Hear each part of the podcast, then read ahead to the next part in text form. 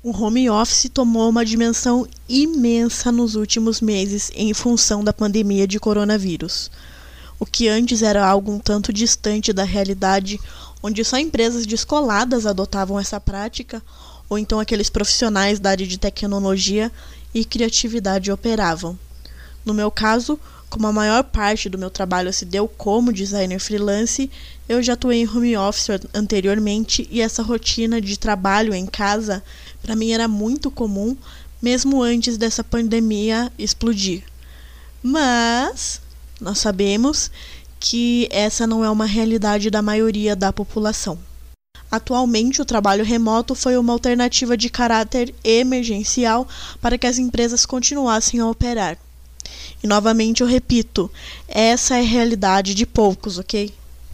Então, se você que está ouvindo esse podcast está trabalhando em casa, parabéns, você é privilegiado. Muitos profissionais foram pegos de surpresa e ainda estão se adaptando à nova rotina de trabalho. Os relatos que eu tenho ouvido são o seguinte: Larissa, eu estou trabalhando muito mais. Eu ultrapasso a minha jornada de trabalho. Eu estou fazendo muito mais coisas do que se eu tivesse no escritório. Ou então é totalmente o oposto. Lari, eu não sei o que, que eu faço, eu estou completamente perdido, eu estou improdutivo, improdutiva. E o mais clássico é: eu estou surtando. Se por um lado é preciso desenvolver a capacidade de produzir em casa, muitas vezes com famílias e filhos dividindo o espaço, por outro, é fundamental ter a noção de que, apesar das possibilidades limitadas de cada casa, existem outras atividades relevantes para serem feitas, como, por exemplo, cuidar da saúde mental.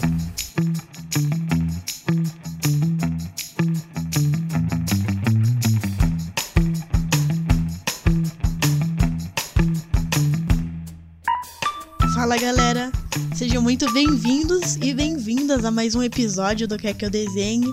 Eu sou Larissa Mercury e hoje eu tenho como convidada a psicóloga Gabriela Stanchini para nos dar dicas de como enfrentar esse momento atípico no qual estamos vivenciando hoje. Gabi, seja muito bem-vinda ao Quer Que Eu Desenhe. Eu estou imensamente é, feliz de você ter aceito o convite obrigada por estar aqui.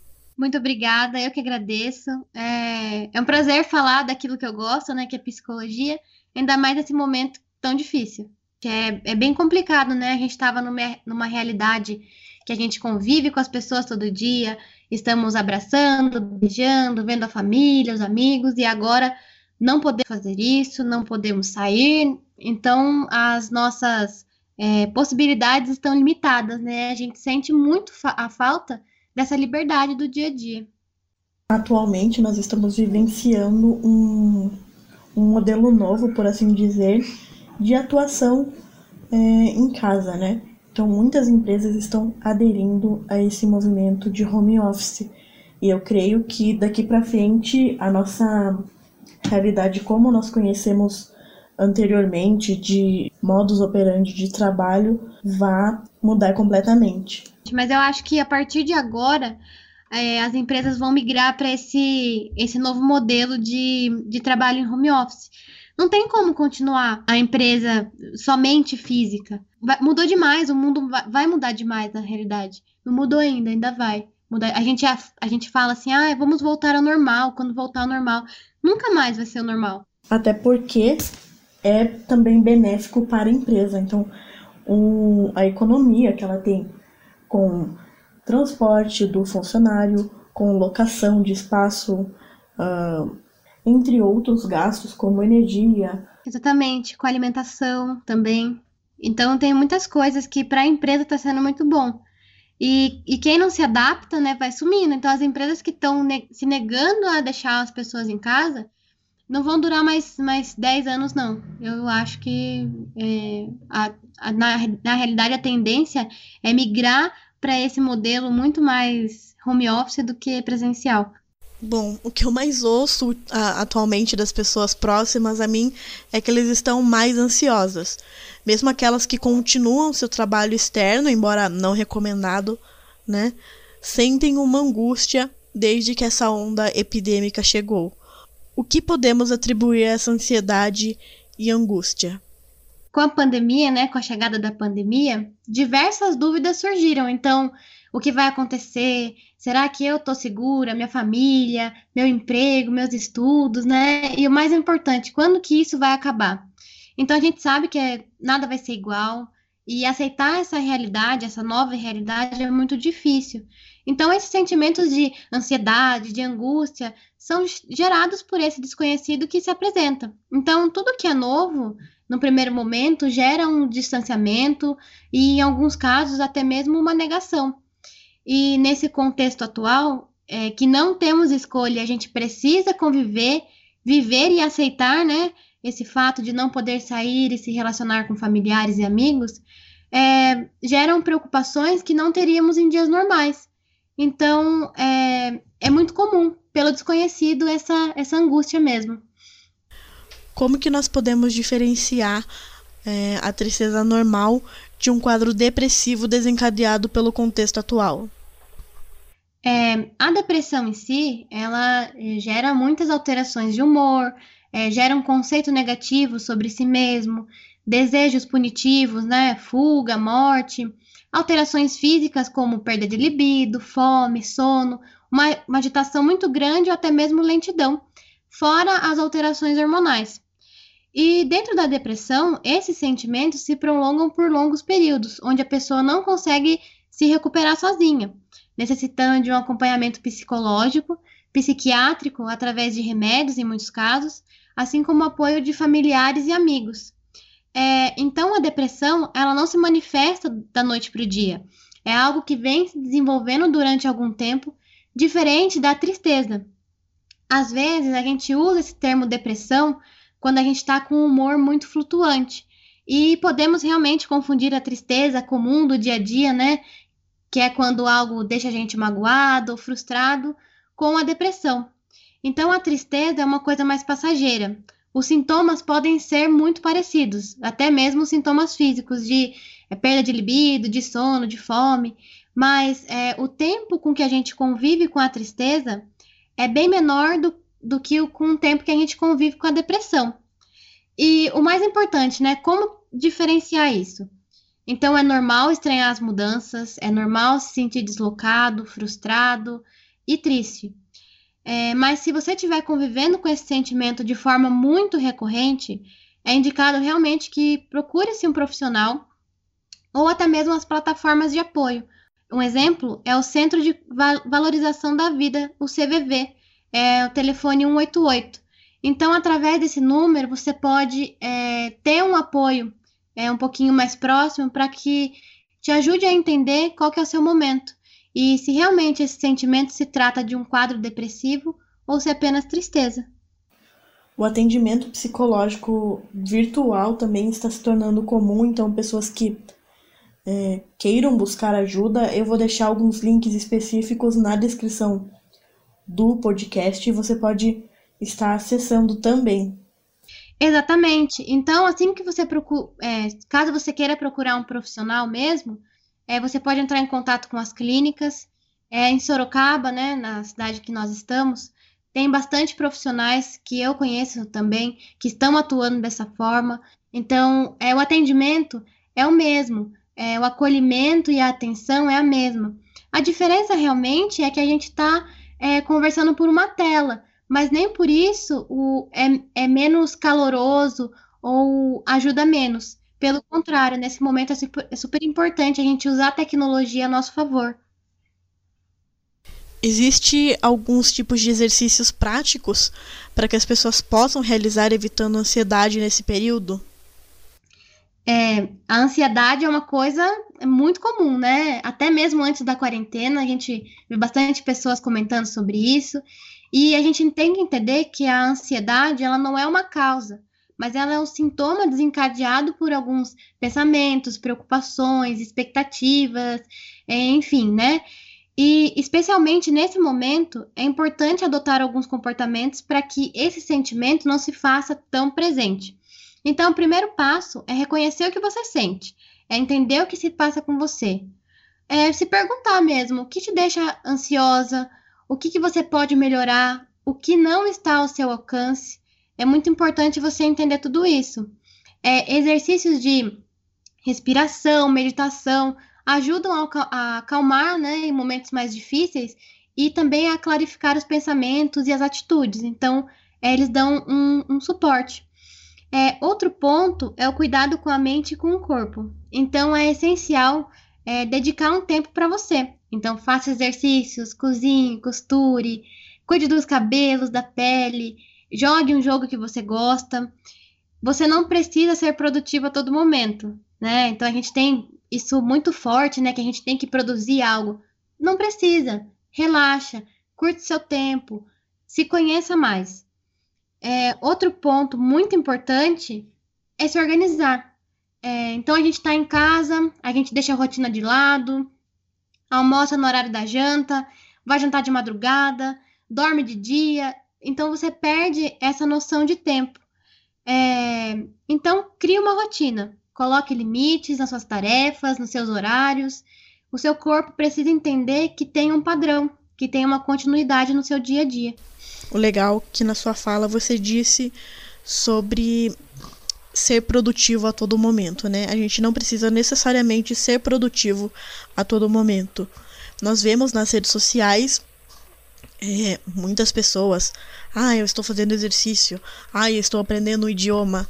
Ah, eu estou uh, fazendo um curso e etc. Essa pressão de ser sempre de estar sempre fazendo algo, de estar sempre produzindo, ou, é, sendo produtivo, também não é bacana, né?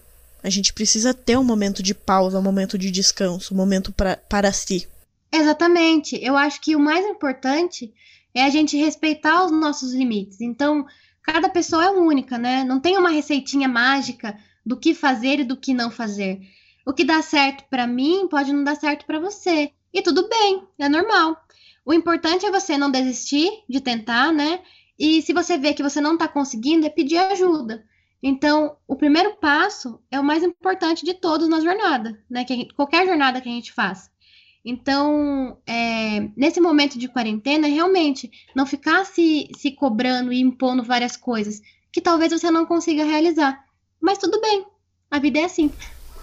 Nesse contexto todo, qual que é a importância do sono? O sono é muito importante. É nesse momento, né? É nesse momento que o nosso corpo recupera as energias, é onde é, fortalecemos nosso sistema imunológico, a gente consolida a nossa memória, entre outros tantos benefícios, né? É, de dormir. Então, a gente pode ver vários estudos que apontam que o ideal são de 6 a 8 horas de descanso para que nosso corpo se recupere 100%, né? Nosso corpo e a nossa mente. Então, dormir muito ou pouco pode causar uma diminuição de concentração, motivação, sonolência, até mesmo alterações de humor. Então, criar uma rotina é, com horários né, para dormir, para acordar, é importante para que você tenha uma quantidade de sono adequada, uma quantidade de horas né, de sono adequada. Então, passar o dia na cama, não faça isso. Se você está trabalhando em casa, monte um espaço para você. Se você não está trabalhando, fique em outros ambientes. O seu corpo entende que por você estar na cama é um momento de descanso. Então, é, você fica mais preguiçoso e é aí que você fica menos produtivo, né? Então, essas pequenas mudanças ajudam a nos manter mais dispostos, concentrados e mais animados. Nós estamos passando por um momento extremamente delicado.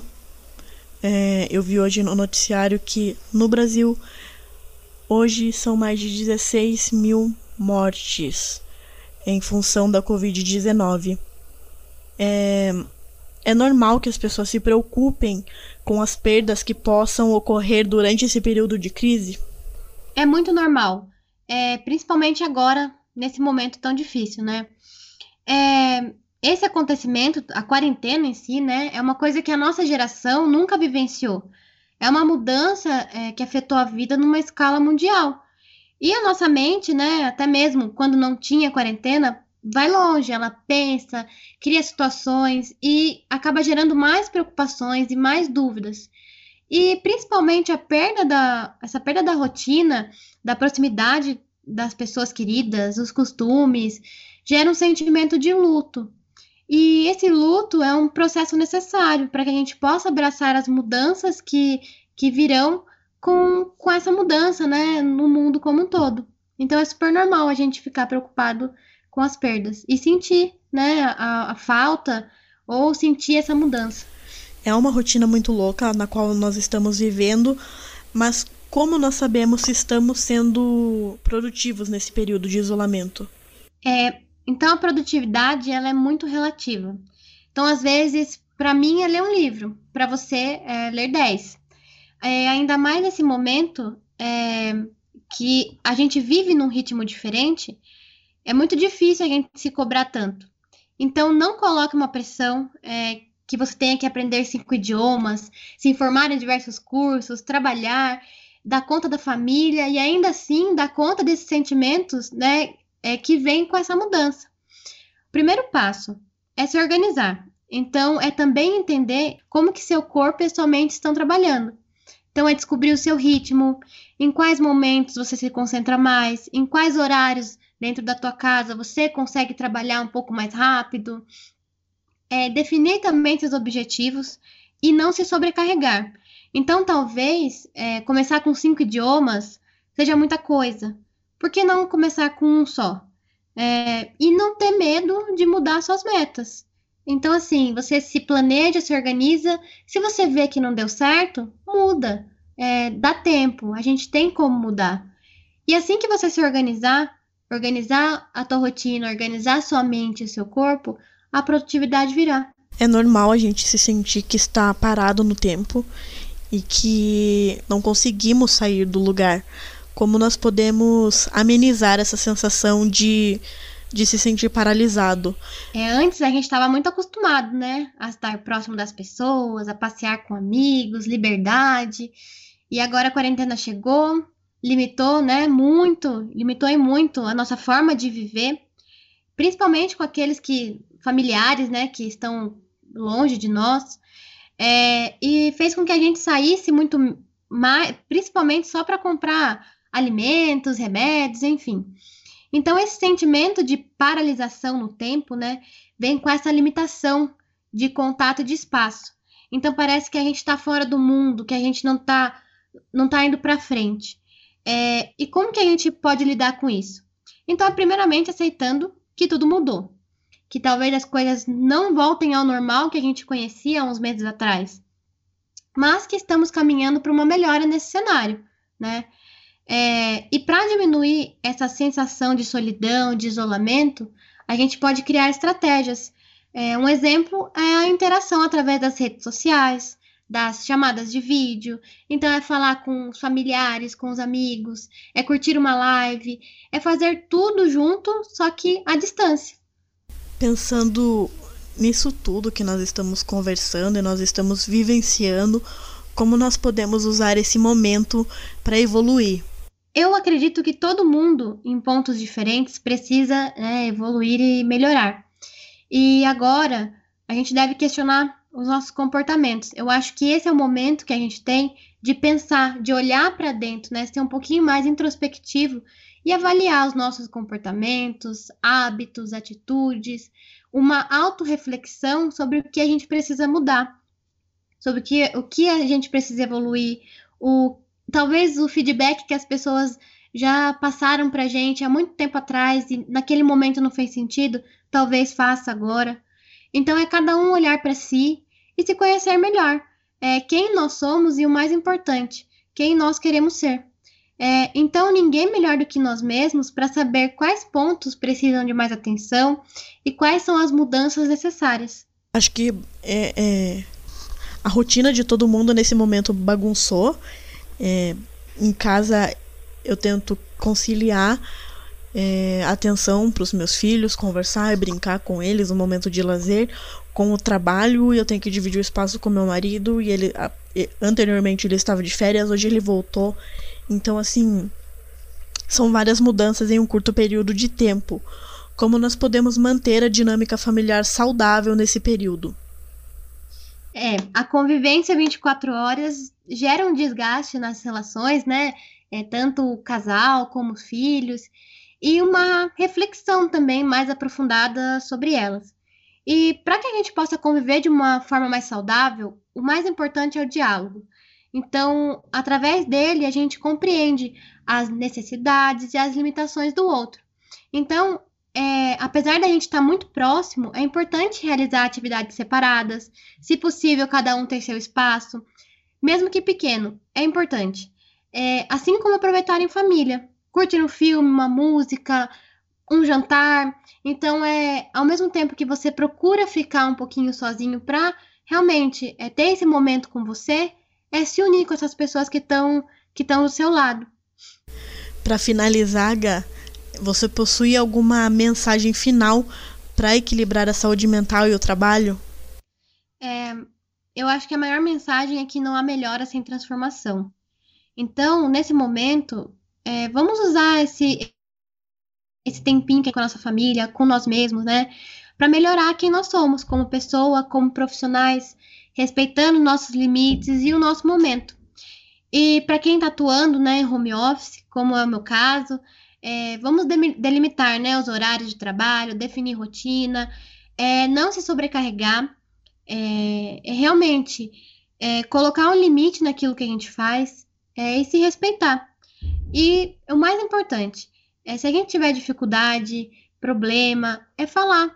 Fale com seus colegas né, de trabalho por chamada de vídeo, compartilhe os sentimentos com as pessoas que você ama, mas não guarde para você. É, todo mundo está passando por isso, né, por esse momento delicado. É, os sentimentos são muito parecidos e quanto mais incentivo e mais apoio a gente tiver, melhor. É, então compartilhem. Se vocês não falarem, a gente nunca vai saber o que está acontecendo. Eu gostaria de agradecer é, por ter aceito o convite. Eu fiquei muito, muito feliz é, de coração, assim, quando um, um, amigo meu está fazendo uma coisa que gosta. E, poxa, eu fico extremamente feliz. Muito obrigada, eu que gostei muito de participar. Fiquem à vontade para enviar seus comentários lá no Instagram do Quer Que Eu Desenhe ou também através do site querqueodesenhe.com.br. E Gabi, quem quiser te encontrar no, no Insta, como que nós te achamos? Bom, então, pessoal, o meu Insta é estankine6. Então, é um pouquinho complicado. A Larissa vai deixar na descrição do, do podcast, mas pode me seguir. Caso tenha alguma dúvida, não queira mandar por, por comentários, pode me mandar DM, né? Direct, que eu respondo. Se vocês precisarem também de qualquer coisa, orientação, estou disponível, tá bom? É isso, pessoal. Esse foi mais um episódio do Quer Que Eu Desenhe. Por favor, não deixe de compartilhar esse episódio e também não deixe de clicar em seguir aqui no aplicativo e assim que eu publicar um conteúdo novo, você será o primeiro a saber. Entendeu? Ou quer que eu desenhe?